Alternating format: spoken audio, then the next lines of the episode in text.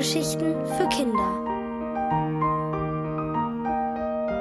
Henry Hase von Sigrid Seefahrt.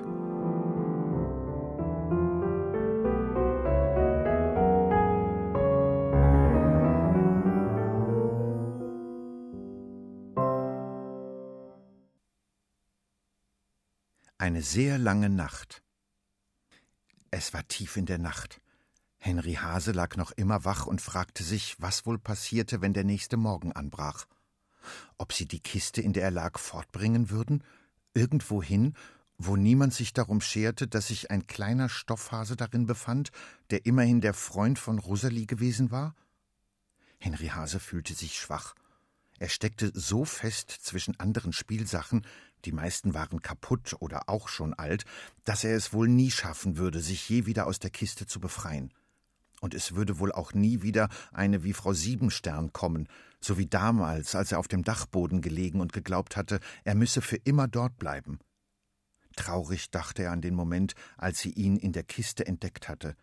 Er hatte vor Aufregung gezittert, und sie hatte gelacht, hatte ihn in ihre Schürzentasche gesteckt und erstmal einen heißen Kakao für ihn gekocht. Henry Hase leckte sich über die Lippen. Was gäbe er jetzt dafür, neben Frau Siebenstern auf dem Sofa zu sitzen, von ihrem Kakao zu probieren und sich an sie zu drücken? Vielleicht würde er sie nie wiedersehen. Dabei wohnte sie nicht weit von hier und war vielleicht auch traurig, wie er. Müde hob er den Kopf, blickte an den vielen Sachen vorbei, unter denen er lag. Dunkel war's und kalt. Nur durch ein kleines Fenster fiel etwas Laternenlicht. Henry Hase holte tief Luft. Dann rief er dreimal laut Kannst du mich hören, Frau Siebenstern? Ich bin hier, in der Garage von Rosalie. Kurz weinte er sogar, denn wenn Frau Siebenstern wieder vor dem Fernseher saß, hörte sie ihn ja nicht. Niemand hörte ihn hier, auch nicht Rosalie, die ihn mit anderen Sachen aussortiert hatte. Ihre Mama hatte das so gewollt, und nie im Leben hätte Henry Hase geglaubt, dass es wirklich passierte. Und jetzt war er hier, zwischen alten Autoreifen und einer Kiste mit Werkzeug, Fahrrädern und einem Auto, in das er zu gerne geklettert wäre, aber er wusste nicht wie. Nicht mal aus der Kiste kam er noch raus. Er steckte einfach zu fest und war vielleicht wirklich zu alt. Und wo der große Bär nun bei Rosalie war. Blöder Bär. Holzkopf, Idiot, schimpfte Henry Hase. Noch viel mehr Schimpfwörter fielen ihm ein. Er ließ keines aus und wünschte dem Bären Bauchweh und einen schiefen Hals und Pickel auf der Nase, bis er plötzlich innehielt. War da was? Henry Hase stellte beide Ohren auf, lauschte und rührte sich nicht, als es nicht weit von ihm raschelte und wisperte. Und dann war da nicht Rosalie, die nach ihm rief?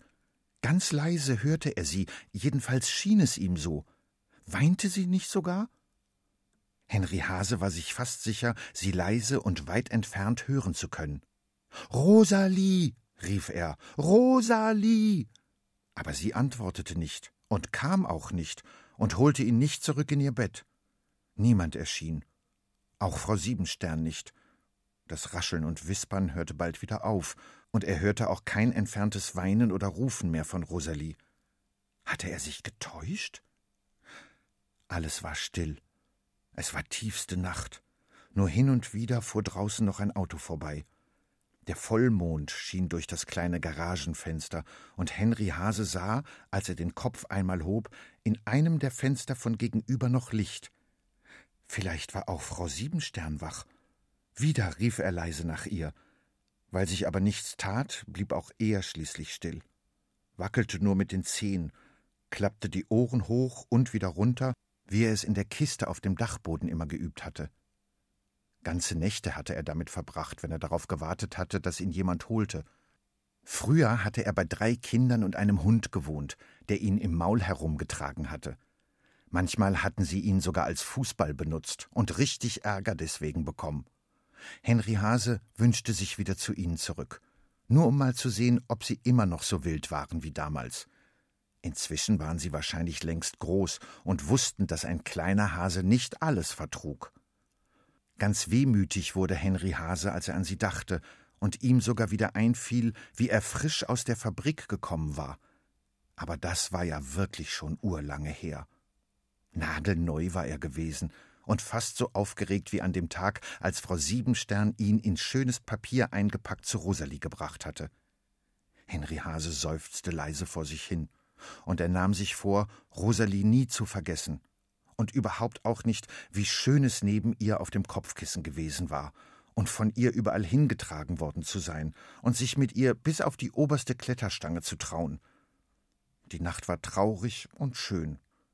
Sehr spät erst, als es schon fast wieder hell war, schlief Henry Hase ein, hörte die vielen Schritte nicht, die an der Garage vorbeiliefen. Einmal blieb ein Hund davor stehen, schnupperte und hob dann sein Bein. Fahrräder und ein Kinderwagen rollten gleich hinter dem Garagentor über den Bürgersteig. Autos fuhren die Straße entlang, und niemand wusste, dass in einer der Garagen eine Kiste mit alten Spielsachen stand, von denen eine Sache Henry Hase war, ein alter, schon etwas abgewetzter Stoffhase, der schlief. Wären an diesem Tag nicht die Mülltonnen geleert worden, dann hätte Henry Hase vielleicht sogar bis zum Mittag geschlafen.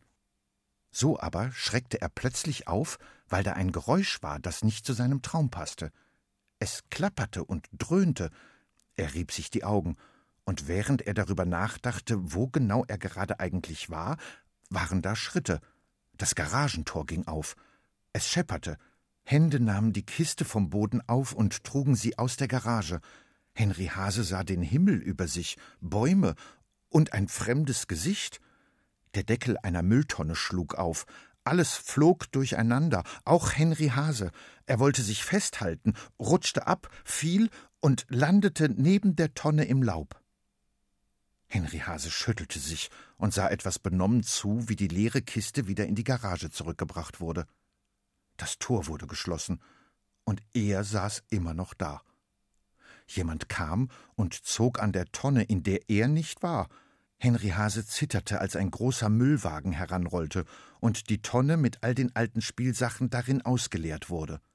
Es knirschte und krachte so laut, dass er sich am liebsten die Ohren zugehalten hätte. Aber Henry Hase rührte sich nicht. Erst als der Müllwagen längst weitergefahren war und die Tonnen leer am Straßenrand zurückließ, atmete er auf. Er war gerade noch mal davongekommen und sein langes Leben war noch nicht vorbei.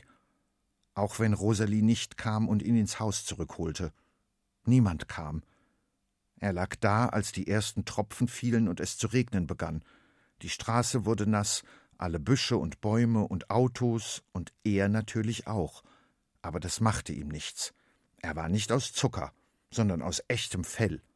Und er trug eine Hose, die von Frau Siebenstern geflickt worden war, und er konnte die Ohren runter und wieder hochklappen.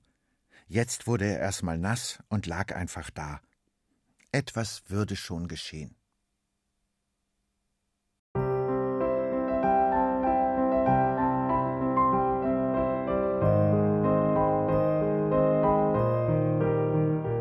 Hörtet Henry Hase von Sigrid Seefahrt.